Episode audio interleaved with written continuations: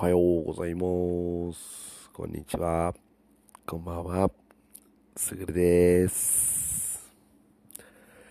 はい、久しぶりでございます。えー、ちょっと2日ばかりですね、お休みをいただきました。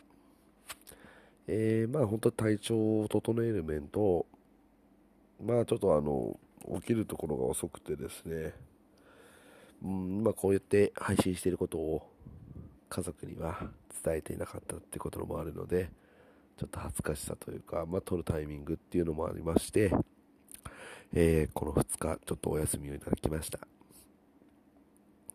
はい。ではまた今日から頑張っていきたいと思います。えー、今日はですね、うん、そうですね、困難っていうことで、えー、ちょっとやっていきたいなと思います。困難と聞いて、えー、普通というか、まあ、大抵の人だったら、僕もそうですけど、困難って言われたら、うん、ちょっとやっぱマイナスなイメージを持つのが当たり前かなと思います。では、困難って言われたらどうします？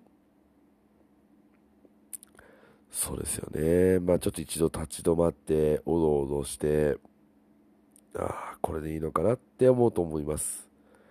だけど、そこからまた違うことが見えます。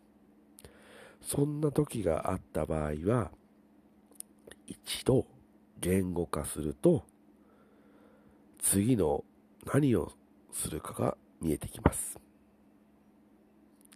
まあ、はっきり言うと、えー今困難、もやもや、ああ、どうしよう、こうしよう、もやもやしているな、という時があると思います。そんな時は、一度止まって、今の現状を把握するための言語化が、言語化が必要です。言語化ができることによって、えー未来の自分の位置を再確認することができます。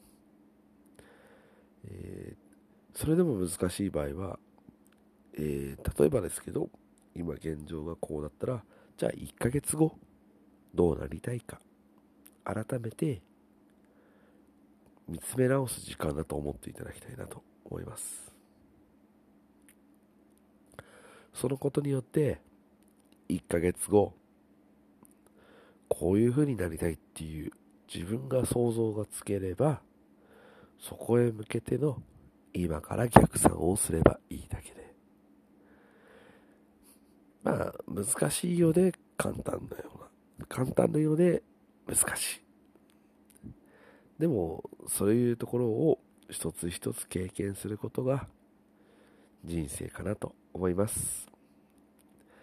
私自身も時には迷う時もあります。なので、忘れずにしたいなと思っています。それではまた明日、よろしくお願いいたします。失礼いたしました。